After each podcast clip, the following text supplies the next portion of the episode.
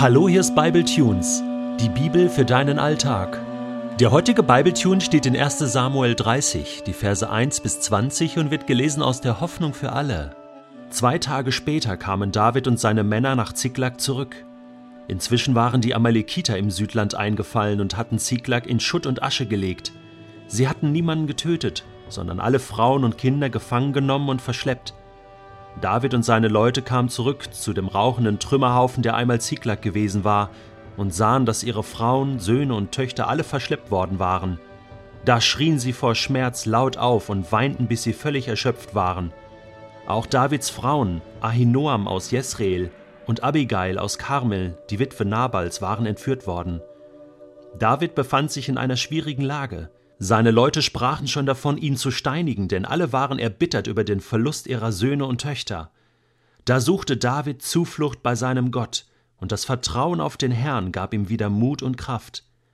Er befahl dem Priester Abjatar, dem Sohn Ahimelechs, die Tasche mit den Losen zu holen. Als Abjatar mit den Losen kam, fragte David den Herrn: Soll ich dieser Räuberbande nachjagen? Werde ich sie einholen? Die Antwort lautete: Ja, verfolg sie. Du wirst sie einholen und alle Gefangenen befreien. Da brachen David und seine sechshundert Männer wieder auf. Beim Besorbach blieben etwa zweihundert von ihnen zurück, denn sie waren so erschöpft, dass sie nicht mehr weiter konnten. Die restlichen vierhundert Soldaten überquerten den Bach und setzten die Verfolgung fort. Unterwegs fanden sie einen jungen Mann aus Ägypten, der auf freiem Feld am Boden lag. Sie trugen ihn zu David und gaben ihm erst einmal Brot und Wasser, ein Stück Feigenkuchen und zwei Handvoll gepresster Rosinen.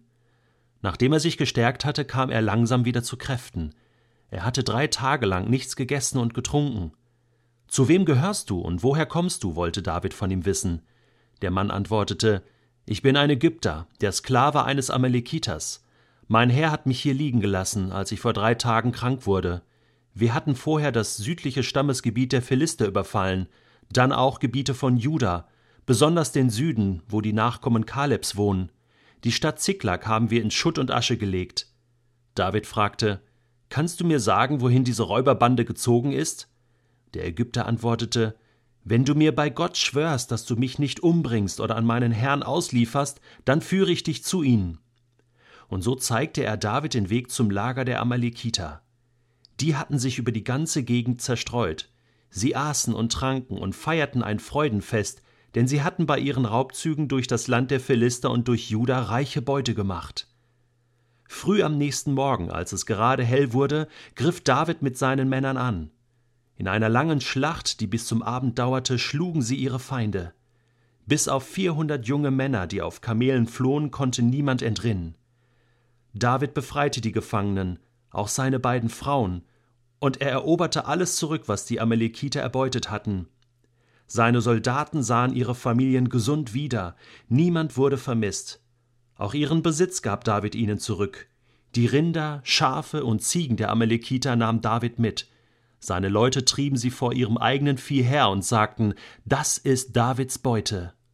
Die Frage, die ich dir heute stellen möchte, ist die, was tust du, wenn du total am Ende bist, wenn nichts mehr geht? Wenn du Sätze sagst wie ich habe fertig oder Flasche leer, ja, mein Körper ist leer, mein Kopf ist leer, es geht gar nichts mehr. Ich meine, jeder Mensch erreicht mal eine Grenze. Jeder Mensch kommt mal an den Punkt, wo er sagt, ich kann nicht mehr. Das ist zu viel. Ich kann das nicht mehr tragen. Es gibt Menschen, die dann richtig krank werden, die dann depressiv werden, die ärztliche Unterstützung brauchen. Das ist das eine. Wir leiden unter zu hoher Belastung, zu viel Stress. Und der Wahnsinn, der uns manchmal im Alltag begegnet, es ist einfach zu viel. Es, es wimmelt nur so von Gedanken, von Situationen, von Möglichkeiten und es surrt in deinem Kopf und du verlierst den Überblick und du weißt nicht, wo ist links, wo ist rechts, oben, unten, was soll ich überhaupt entscheiden? Ich meine, wenn du den heutigen Bibeltext liest, das ist wie ein Wimmelbuch. Weißt du, was ein Wimmelbuch ist? Kennst du das? Diese Bilderbücher, du schlägst sie auf und es wimmelt nur so von, von, von Möglichkeiten, von Bildern, von Personen und Situationen und hier und da und da und da und es macht total Spaß. Nur wenn das Realität ist in deinem Alltag, Alltag, ja, so wie bei David, ja, du, du, du kommst quasi von einem einen äh, Stress äh, in, in die nächste Absurdität und, und dann ist irgendwann fertig, dann ist irgendwann vorbei. Ja, hier wird er abgelehnt von König Achish und, und kommt dann zurück in seine Heimatstadt, freut sich auf seine Familie, ne? Heimaturlaub, Ziklag, juhu. Und die Amalekiter sind im Südland eingefallen und haben alles platt gemacht und alle sind weg. Frauen, Kinder, gefangen, mitgenommen, verschleppt.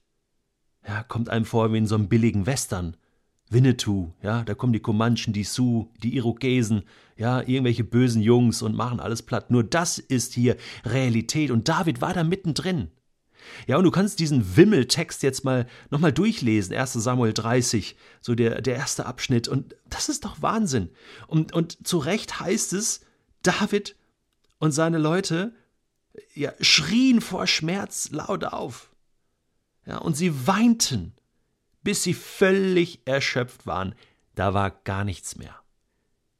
Und jeder Mensch reagiert so, wenn du so etwas erlebst. Das können schlimme Krisen sein, das können aber auch Kleinigkeiten sein, die, die dich dann zum Wahnsinn bringen und wo du dann sagst, hey, ich kann einfach nicht mehr.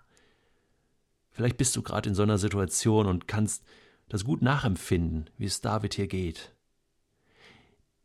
Ich möchte nicht zu schnell zum entscheidenden Punkt kommen, sondern möchte das einen kurzen Moment noch mit dir aushalten. Das ist nicht schön. Das, was David hier erlebt, ich meine, das ist ja kein Märchen. Das ist das, was viele Menschen erleben, dass sie dann vor einem Scherbenhaufen stehen. Beziehungen sind kaputt. Irgendetwas wurde zerstört, verschleppt, irgendetwas ist zerbrochen. Und da muss man erstmal eine Runde weinen. Da muss man erstmal diese Traurigkeit zulassen, diesen Schmerz und diese Erschöpfung zulassen. Und das musst du auch tun. Nicht drüber hinweggehen, nicht das wird schon wieder oder irgendein Trostpflästerchen drauf, sondern jetzt darfst du, sollst du, musst du diesen ganzen Schmerz, diesen ganzen Frust rauslassen aus dir, raus aus deinem Körper, das Ventil aufmachen. Und dann muss der Druck abgelassen werden und schrei es raus und weine es raus, bis die Flasche leer ist. Denn dann kann es wieder gefüllt werden. Und weißt du, das Entscheidende kommt jetzt hier, Vers 6, das ist für mich phänomenal in diesem Wimmelbuch. David befand sich in einer schwierigen Lage. Ja, seine Leute sprachen schon davon, ihn zu steinigen. Ja, er war der Anführer, er ist schuldig, hier David. Ja, und dann prasselt alles auf ihn ein. Und, und jetzt ist er wirklich am allerletzten Punkt angelangt und, und sagt, was soll ich jetzt tun? Und, und jetzt heißt es, da suchte David Zuflucht bei seinem Gott. Und das Vertrauen auf den Herrn gab ihm wieder Mut und Kraft. Er stärkte sich in Gott seinem Herrn. Hast du das gelesen? Das ist das Einzige, was du dann noch tun kannst.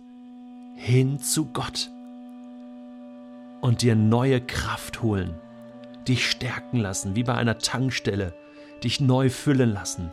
Jesus hat das auch getan. Er hat Nächte verbracht mit seinem Vater im Himmel und hat sich gestärkt. Wie tut man das? Man, man geht einfach zu Gott. Man nimmt sich die Zeit und sagt, Gott, hier bin ich, ich kann nicht mehr. Jetzt bist du dran. Hilf mir. Und jetzt möchte ich dir so ein Tankstellengebet von David selbst vorlesen. Das steht im Psalm 63. Und das kannst du nachbeten. Das geht so. Gott, du bist mein Gott. Ich sehne mich nach dir. Dich brauche ich. Wie eine dürre Steppe nach Regen lechzt, so dürste ich, o oh Gott, nach dir. Ich suche dich in deinem Heiligtum, um deine Macht und Herrlichkeit zu sehen. Deine Liebe bedeutet mir mehr als mein Leben. Darum will ich dich loben, mein Leben lang werde ich dir danken und meine Hände zum Gebet emporheben. Ich juble dir zu und preise dich, ich bin glücklich und zufrieden, wie bei einem Festmahl. Wenn ich nachts in meinem Bett liege, denke ich über dich nach, meine Gedanken sind dann nur bei dir, denn du hast mir immer geholfen. Ich preise dich, unter deinem Schutz bin ich sicher und geborgen.